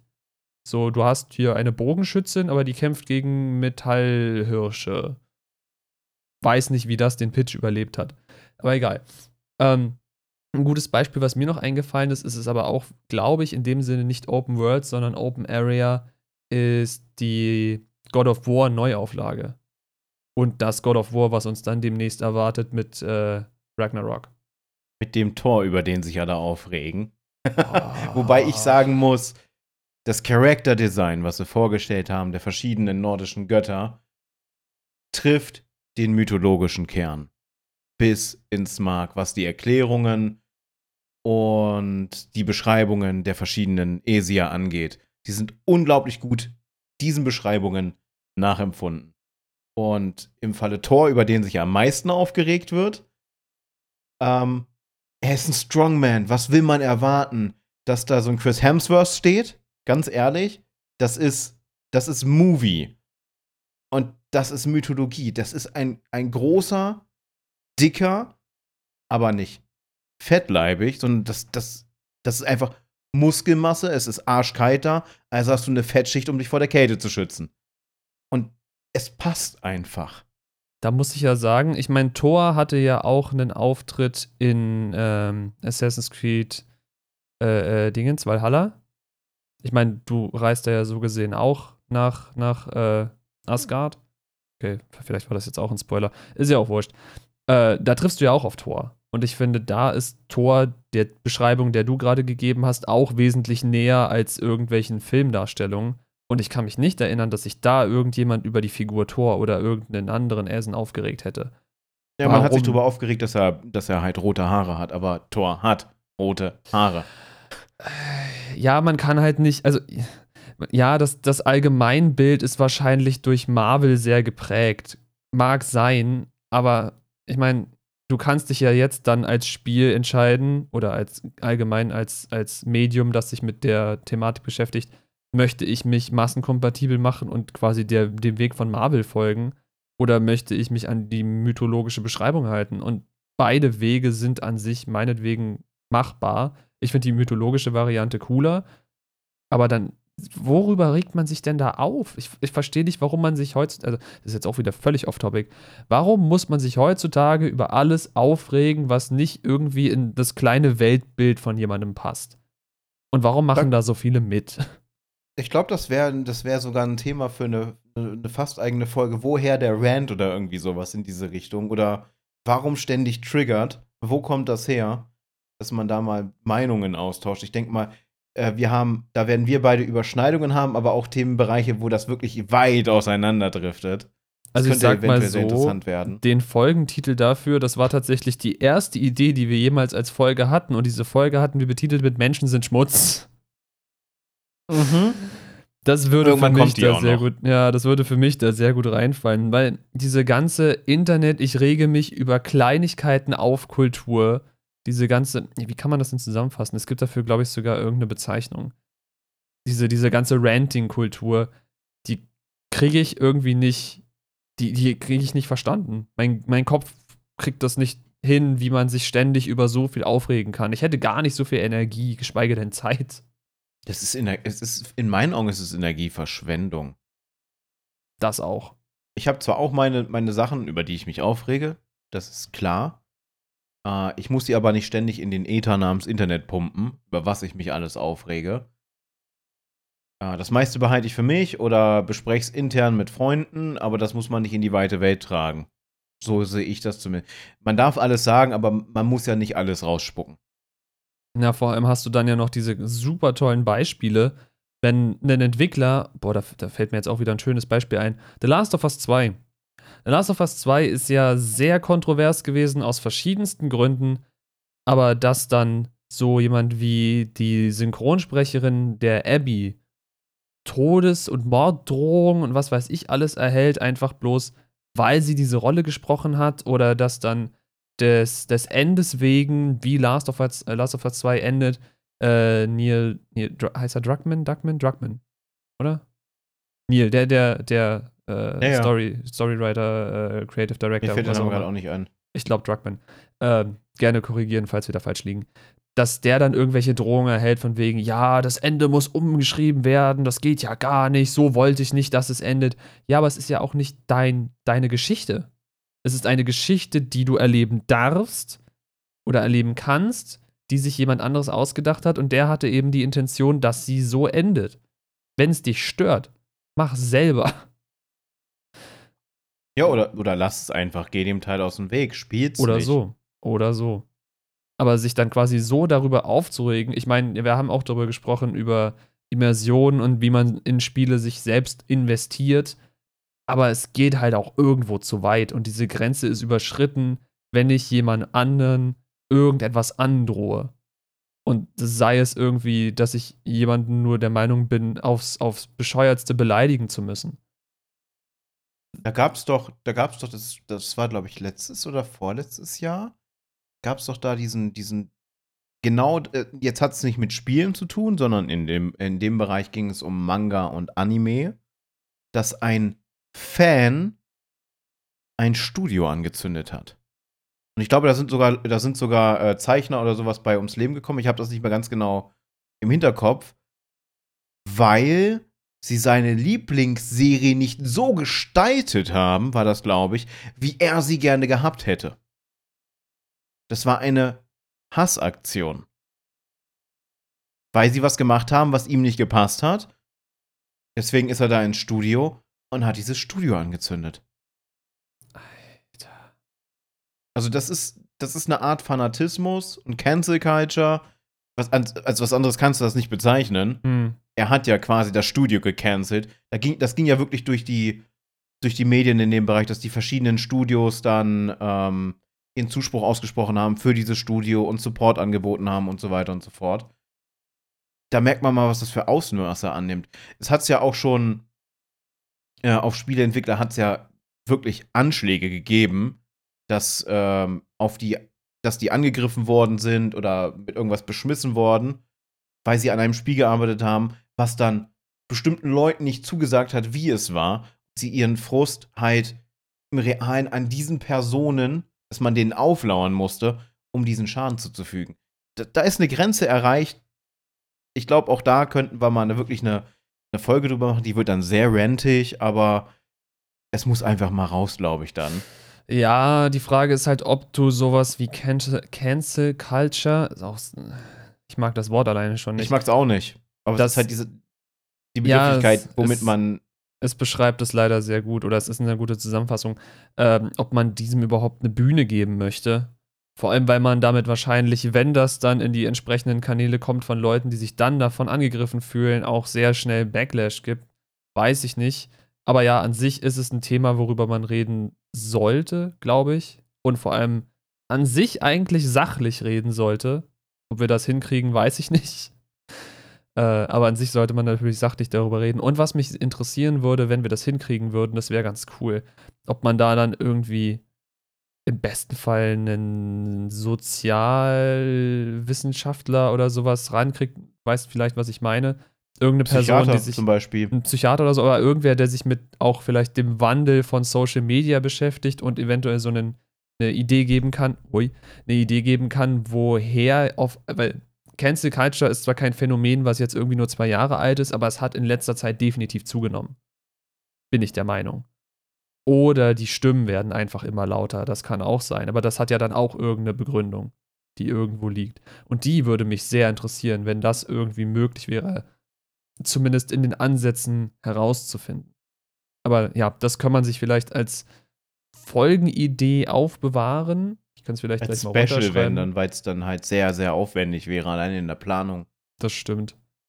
Also, ne, also wenn diese Folge dann irgendwann rauskommt, wir wissen ja immer noch nicht genau, wann wir das Ganze jetzt hier releasen, äh, wenn ihr bis hierhin gehört habt und ihr habt Bock auf so ein Special, lasst es uns sehr gern wissen, weil dann wissen wir auch, dass wir da dann ein wenig mehr, ich meine, wir geben uns jetzt schon Mühe, finde ich, aber noch ein wenig mehr Mühe geben, um dann da auch einen vielleicht passenden Gast oder Gäste ranzuholen, damit wir mal dieses Thema in dem Detailgrad besprechen, den es eventuell nötig hat. Ich will nicht sagen verdient hat, weil ich möchte diese Cancel Culture jetzt nicht wirklich als was betiteln, was irgendwas verdient hätte.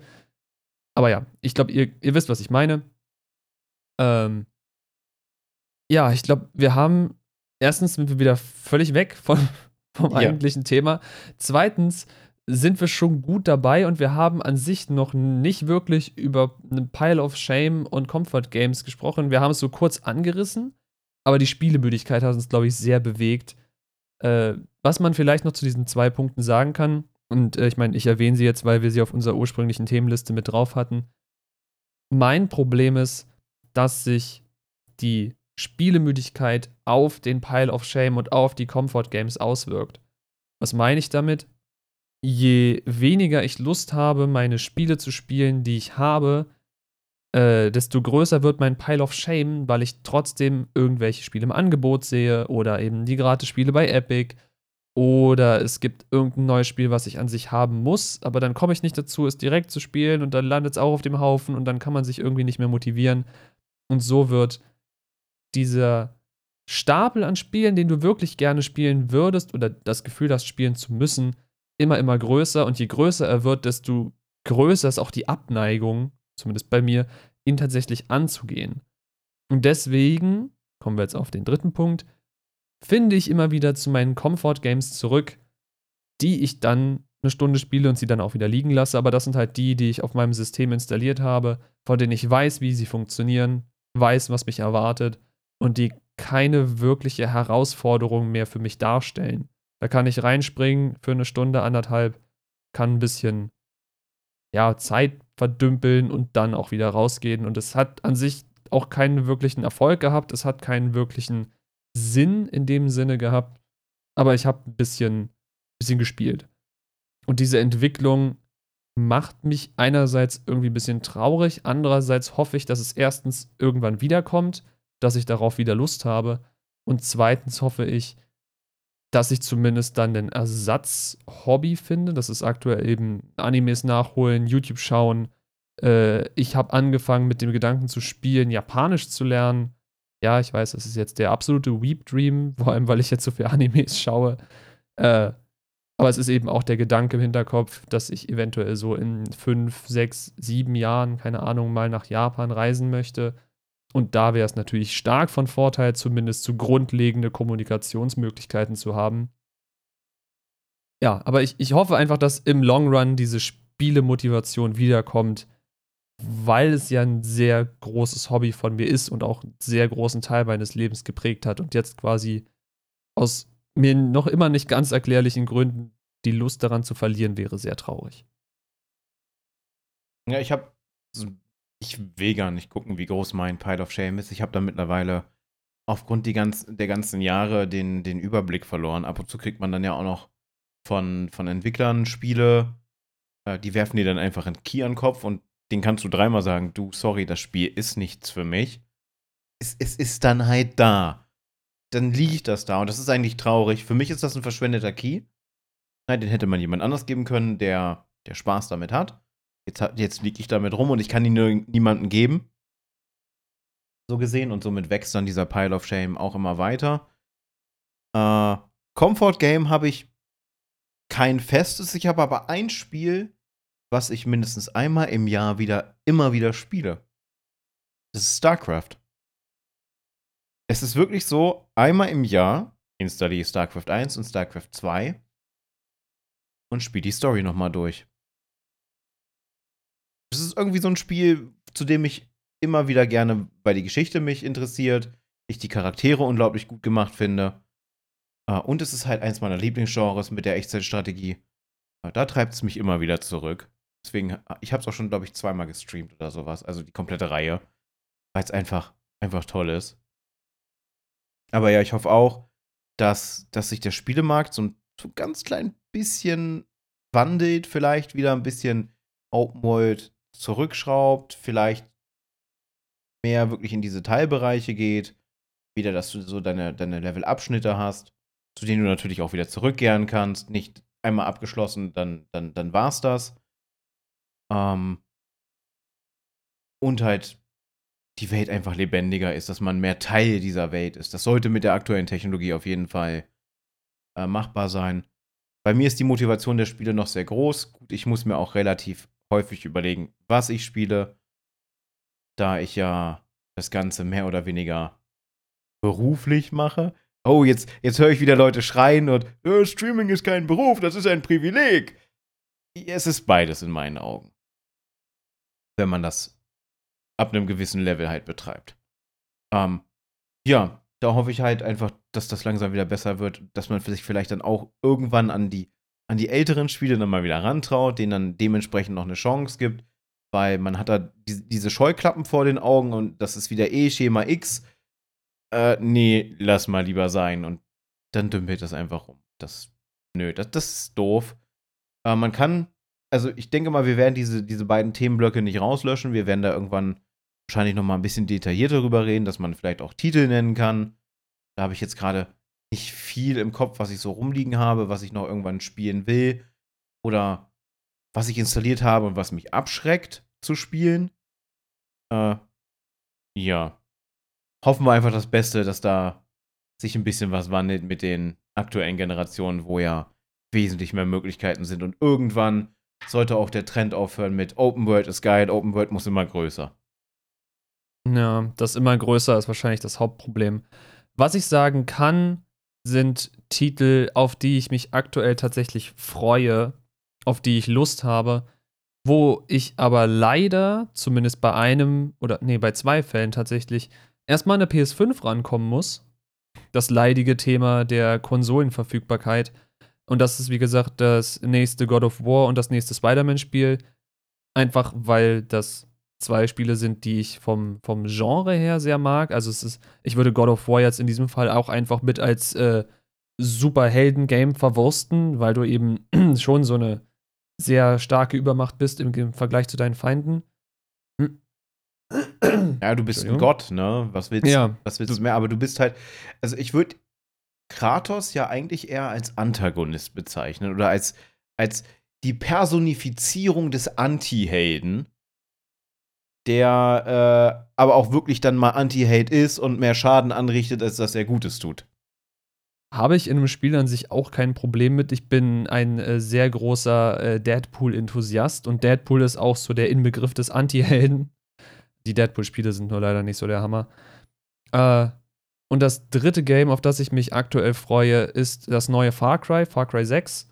Einfach bloß, weil ich Far Cry 5 sehr genossen habe und das aber hauptsächlich nur aus einem Grund, weil ich die Story komplett im Koop gespielt habe. Und da dieses Feeling der, der Immersion sehr stark war, dass wir zusammen in unserer kleinen Klapperkiste von Auto durch hier die, den, den, was war das, der mittlere Westen oder so von, von Amerika geduselt sind. Äh, das, das war einfach ein cooles Feeling. Zusammen mit einem Kumpel quasi den Roadtrip machen und nebenbei irgendeine so Sekte bekämpfen. Das war schon sehr cool. Und ich hoffe, dass mir Far Cry 6 so ein ähnliches Gefühl geben wird, weil ich das hoffentlich auch wieder mit meinem Kumpel zusammen in, im Koop durch die Story reiten kann. Wenn nicht, müssen wir mal schauen, wie sehr mich dieses Spiel mitnimmt. Wahrscheinlich dann nur halb so sehr. Aber ansonsten, wie gesagt, schaue ich, äh, schaue ich oder freue mich auf Spider-Man und God of War. Aber da haben wir dieses lästige Thema der PS5 und dass man sie einfach nicht kriegt. Ja, das Problem habe ich auch. Bei mir ist es definitiv Demon's Souls. Ich bin halt großer Enthusiast der, der Souls-like und Soulspawn-Spiele. Spider-Man ganz klar, obwohl ich auch immer noch Miles Morales spielen muss. Da bin ich noch nicht zugekommen. Äh, tatsächlich als Open-World-Game. Aber da weiß ich, worauf ich mich einlasse. Es war immer so. Auch wo es noch nicht so Open-World-mäßig war. Breath of the Wild 2 steht bei mir tatsächlich auf dem Plan, weil ich das, das Storytelling im, im ersten Teil sehr cool gemacht fand. Mal ein bisschen Abwechslung, wenn man so die klassischen Zelda-Teile kennt. Ist das schon ein ganz anderer Level gewesen. Und ein Spiel, wo ich noch nicht so ganz weiß, was ich von halten soll. Ich finde es auf der einen Seite interessant, auf der anderen Seite finde ich das Kampfsystem so ein bisschen merkwürdig. Momentan unter dem Projekttitel Project Triangle ähm, aus demselben Studio, also Acquire, die auch Octopus Traveler gemacht haben. Was ja auch ein grandioses JRPG ist, mit, ja, die dieses, dieses Open World da weggegangen sind, sondern wirklich ihre, ihre Level haben. Hm. Du hast ja die, die, deine kleinen Kartenabschnitte und das ist super. Und worauf ich mich freue, da weiß ich aber immer noch nicht, für welche Plattform ich mich jetzt entscheide, wo ich es mir hole. Aber auch großer Freund der Reihe. Die spielen auch mehr so ein, so, so ein Hybrid aus Open World und Level Tales of. Und in dem Fall Tales of Arise. Hm. Ja, die Reihe sagt mir tatsächlich gar nichts, aber das, das wundert mich auch nicht. Das ist, glaube ich, auch so ein. Ist das auch eine Art JRPG? Oder es zumindest. Ist, es ist quasi eine der Personifizierungen in JRPGs, okay. inklusive Angriffe herausbrüllen. Okay, ja, nee, äh, mit JRPGs habe ich so gut wie gar keine Berührungspunkte. Ich weiß gar nicht warum. Ich glaube, ich hatte irgendwann mal einen Final Fantasy angefangen und irgendwann mal einen Kingdom Hearts angefangen. Ich habe mir tatsächlich sagen lassen, es sei Kingdom Hearts 1 gewesen. Vor, vor Ewigkeiten auf der PS2. Ich war ungefähr so klein.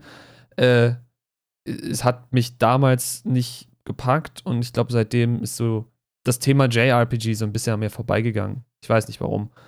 Äh, müsste man vielleicht nochmal einen Versuch wagen. Aber aktuell, wie gesagt, bei der aktuellen Spielemüdigkeit werde ich mir jetzt garantiert kein JRPG an, äh, anlasten, was mich erstmal komplett erschlägt. Woran ich gerade noch schnell denken musste, als du Breath of the Wild gesagt hast, da kann man zurückgreifen auf unsere letzte Folge zur Erwartungshaltung. Bei mir ist aktuell das Problem, ich besitze Breath of the Wild, ich habe es noch nicht gespielt. Ja, ich weiß, Sakrileg. Äh, es wurde so viel Hype um dieses Spiel aufgebaut. Mag er berechtigt sein oder nicht. Ich komme da einfach jetzt mit so einer Erwartungshaltung an dieses Spiel ran und ich habe das Gefühl, sobald ich dieses Spiel starte und diese Erwartungshaltung einfach, weil sie am Anfang einfach nicht bestätigt werden kann. Dieses, an, dieses Spiel fängt langsam an, so viel weiß ich. Äh, haut es mich eventuell aus diesem ganzen Gameplay-Loop, der sehr cool sein kann. Wie gesagt, ich habe sehr viel zu dem Spiel gesehen, selber aber noch nicht wirklich gespielt. Äh, ich habe Angst, dass ich das anfange und es gefällt mir dann nicht und dann verpasse ich irgendwie ein cooles Spiel. So gesehen fange ich es aber gar nicht erst an und verpasse es so oder so. Irgendwie eine Zwickmühle, die sehr seltsam ist, wo mein Kopf auch nicht ganz weiß, warum ich das tue. Aber Breath of the Wild ist für mich einfach, weil es so ein hochgelobtes Spiel ist. Ich meine, ich glaube, es ist mit eins der höchsten auf Metacritic und nach, nach Kritikerwertung und so weiter und so fort ich weiß nicht, ob ich es allein deswegen nicht anfasse oder weil ich Angst habe, enttäuscht zu werden. Mein Problem ist, ich habe halt auch mit Zelda so gesehen keine Berührungspunkte. Also Breath of the Wild wäre auch das erste Zelda, was ich jemals spiele. Mal schauen. Vielleicht gibt es ja irgendwann den Moment, wo ich mich dazu aufraffe. Aber ich weiß auch jetzt schon, wenn ich damit anfange, dann will ich es ja auch durchspielen und das ist ja auch noch unglaublich lang. Es ist schwierig. Und allein, wenn ich daran denke, dass es so unglaublich lang ist und dass es Open World ist, habe ich jetzt schon keine Lust mehr. Ja, der Vorteil ist halt, es passiert relativ viel dort. Das, das muss man Nintendo einfach zugute heißen. Also, es ist natürlich nicht das perfekte Spiel und das ist auch nicht der heilige Gral unter den, den Spielen von Nintendo. Es ist in meinen Augen ein gutes Spiel. Es hat natürlich seine Schwächen. Ich bin, glaube ich, viel zu trocken, was mittlerweile Spiele angeht, in der Kategorisierung, sage ich einfach mal. Ähm, es hat seine schönen Momente und es hat halt wirklich, was ich sagen muss, was es halt für mich herausgerissen hat, weil ich halt die Vorgänger kenne seit dem allerersten Teil. Ich bin ja jetzt auch schon ein paar Jährchen älter. Ich rutsche ja immer mehr auf die 40 zu. ähm, hat sich gut verändert, ist in eine gute Schiene gegangen und tatsächlich fand ich, das ist eine Ausnahme tatsächlich, dass ich das sage, eine Open World zu wählen bei The Legend of Zelda war überfällig man hat so Andeutungen gehabt bei ähm, Majora's Mask zum Beispiel oder Ocarina of Time. Das war so, so semi-open world. Na, du hattest halt eine Connected World, könntest du es nennen, wie bei, wie bei Dark Souls. Du hattest deine Bereiche, wo du, in, du reisen konntest. Es war eine offene Welt, aber du bist halt durch verschiedene kleine Bereiche gegangen, weil der Speicher das einfach nicht mitgemacht hat. Hm. Und sie haben viel richtig gemacht. Es gibt auch genug Encounter, äh, die einem das Leben mitunter zur Hölle machen. äh, und äh, es passieren dann dementsprechend auch sehr lustige und ulkige Dinge. Und es wirklich, das Spiel hat diesen Trigger mit, oh, ein Schmetterling. Hm. Dann machst du zigtausend andere Sachen. Äh, das finde ich schön. Äh, ich, ich weiß nicht, ob du den YouTube-Kanal kennst, da, da muss ich jetzt gerade denken bei Owen Schmetterling. Äh, den YouTube-Kanal Girlfriend Reviews. Wahrscheinlich. Schon mal gehört? Der Name sagt mir was. Okay. Aber weiter nicht. Äh, die, dieser ganze Channel ist daraus entstanden, dass ihr Freund, glaube ich, Breath of the Wild gespielt hat und sie so von der Geräuschkulisse genervt war, weil du machst, wenn du die, wenn du die Karte aufmachst, machst du ja immer wieder so ein Düdüm, Düdüm, Düdüm, Düdüm, je nachdem, wenn du sie auf und zu machst und so. Und generell hat dieses Spiel eben eine, einige ikonische Geräusche, die du, wenn du das Spiel nicht selber spielst, sondern nur quasi im Wohnzimmer hörst und du bist, weiß nicht, im, im Büro oder in der Küche oder so, dass sie dir wahrscheinlich sehr schnell auf die Nerven gehen. Und aus dieser Genervtheit von ihr ist dieser Channel entstanden, dass sie quasi Spiele nicht bewertet, sondern sie bewertet es, wie es ist, mit jemandem zusammenzuleben, der diese Spiele spielt. Jetzt ist es so, dass sie mittlerweile selber auch in diese Faszination Videospiel reingewachsen ist und selber jetzt auch angefangen hat zu spielen. Deswegen sind die Videos jetzt mehr in Richtung, was ist cool an Spielen für jemanden, der quasi seit zwei Jahren oder so in dieser Videospielthematik drin ist. Deswegen hat sich der Content ein bisschen verändert. Aber die ersten Spiele sind wirklich Comedy, äh, die ersten Spiele sage ich, die ersten Videos sind Comedy Gold. Denn ich glaube, das allererste Video ist zu Red Dead Redemption 2 und sie ist einfach von allem genervt. Von wirklich allem, so von wegen, ja, äh, du hörst ständig irgendwelche, irgendwelche Schüsse und dann sagt mein Freund, ich bin eigentlich kein Böser, aber hier dieser, ach, da gab es doch so einen komischen, nervigen, so ein nerviges Bandenmitglied, was ständig irgendwie irgendwelche äh, Sachen angestellt hat, wie eine halbe Stadt kaputt zu schießen oder so. Ich kann mich noch daran erinnern, dass da ein sehr nerviger Charakter dabei war. Und ihr Freund sagt dann, ich bin aber kein böser Mensch, ich bin ein guter Mensch, aber guck mal, der zwingt mich, böse Dinge zu tun. Äh, ja, also wie gesagt, ich, ich gebe es gerade sehr, sehr schlecht wieder. Ich kann den Kanal Girlfriend Reviews nur sehr stark empfehlen, wenn man sich so ein bisschen Videospiel-Comedy ansehen möchte. Aber wie gesagt, der, das wurde halt geboren aus der stundenlangen Obsession ihres Freundes zu Breath of the Wild und einigen sehr interessanten Dingen, die bei Breath of the Wild passieren. Und äh, deswegen auch, das ist so eine Sache, wo ich nicht weiß, möchte ich mich so sehr in so ein langes Spiel aktuell investieren, wenn ich mich nicht mal dazu aufgerafft kriege, irgendwie ein kleineres Spiel anzufangen. Ich weiß es nicht. Übrigens habe ich gerade noch mal geguckt, äh, wo wir gerade über Breath of the Wild reden. Der Metacritic-Score ist tatsächlich 97. Also das Ding ist, wenn man es in der gesamten Historie, ich weiß jetzt nicht, ob Metacritic da so der super Richtwert ist, aber es ist halt eine sehr bekannte Bewertungsplattform.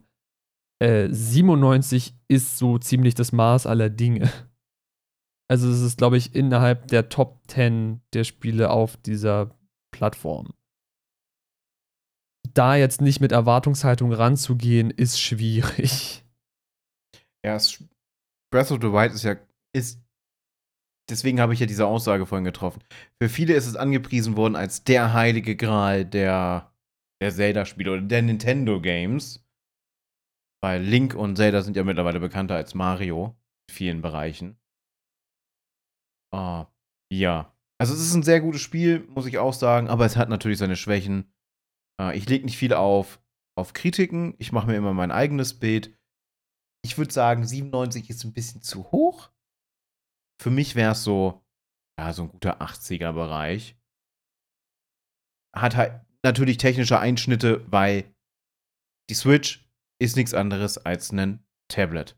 Muss man einfach so sagen. Und da sind technisch, bestimmte technische Sachen einfach nicht möglich. Und dafür läuft dieses Spiel verdammt gut. Hat aber ein großes Problem gehabt, das hatte ich auch. Frame Drops. Mhm. Also die Stabilität des Spiels. Ich weiß nicht, wie es mittlerweile ist. Ich denke mal, sie werden gut, gut was nachgepatcht haben. Aber man hat doch manchmal schon gesehen, wenn dann. Es ging fast in Richtung Daumenkino. An einigen Stellen. Uh. Ja, das wäre nicht so meins. Also ich bin jetzt auch niemand, der sagt, ich brauche 120 Frames oder sowas. Ja gut, kann die Switch auch gar nicht. Äh, aber so wirkliche Frame-Einbrüche, wenn es dann richtig schön am Ruckeln ist, mh, hm, schwierig. Aber hey, ich sag mal so, äh, bis zur nächsten Folge kann ich dann berichten, denn ich habe gerade einen Schluss gefasst, während wir gesprochen haben. Und zwar, ich verbringe äh, am Freitag fünf Stunden im Zug und am Montag dann nochmal fünf Stunden im Zug. Und ich glaube, ich nehme einfach die Switch mit, schmeiß Breath of the Wild rein und gucke, ob ich mit diesem Spiel irgendwas anfangen kann, weil dann habe ich zehn Stunden rein investiert und eventuell kann ich mir dann eine Meinung dazu bilden und weiß, ob ich es weiterspielen möchte oder nicht. Und dann berichte ich beim nächsten Mal, ob sich meine Spielemüdigkeit durch Breath of the Wild gelegt hat oder ob sie noch schlimmer geworden ist. Schreib dir das am besten direkt auf, dass du darüber berichten möchtest. mach ich. Mach ich. Äh, gut, äh, wir haben viel länger über dieses Thema gesprochen, als ich dachte. Und deswegen würde ich sagen, wir machen dann auch hier für heute Schluss. Es sei denn, du hast noch irgendwas, was du. Nee, so jetzt nichts möchtest. mehr. Ich habe gerade so ein bisschen schockiert auf die, äh, auf die Uhr geschaut. Man muss immer sagen, ähm, normalerweise, wenn ja ein bisschen nochmal ganz kurz zu unserer Planung. Normalerweise wollen wir, planen wir das, dass wir mittwochs immer um 21 Uhr aufnehmen oder dass wir kurz davor zusammensetzen und uns dann aufnehmen. Aber wir schaffen es beide, dass das nicht funktioniert. Dementsprechend ist es jetzt, ich weiß nicht, wann ihr diese Folge hört, äh, bei uns ist es gerade 0 Uhr 44 und wir sollten eigentlich schon lange im Bett liegen. Ja. Es würde zumindest nicht schaden, wenn der Wecker morgen wieder um sieben, also heu heute wieder um sieben klingelt. Äh, ja, deswegen würde ich mal sagen, ich danke allen, die bis jetzt noch dabei geblieben sind. Denkt dran, äh, wenn ihr es nicht irgendwie überskippt habt, wir haben darüber gesprochen, dass wir eventuell darüber nachdenken, einen, ein, ein Special zu machen zu Cancel Culture und der, dem Trend zum, zum Ranten, sage ich mal. Und äh, wenn ihr Bock habt darüber, äh, dass wir über dieses Thema reden und ihr eventuell euch an dieser Diskussion auch dann nachher äh, beteiligen möchtet, dann lasst uns das gerne wissen.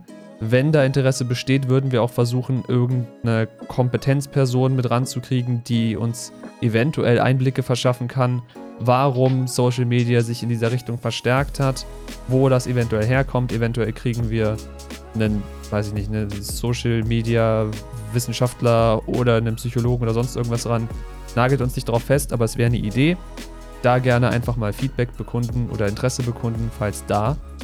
Äh, ansonsten vielen Dank, dass ihr so lange noch dabei wart. Vielen Dank fürs Zuhören. Und äh, wir sehen uns bzw. hören uns beim nächsten Mal. Bye, bye. Bye, bye.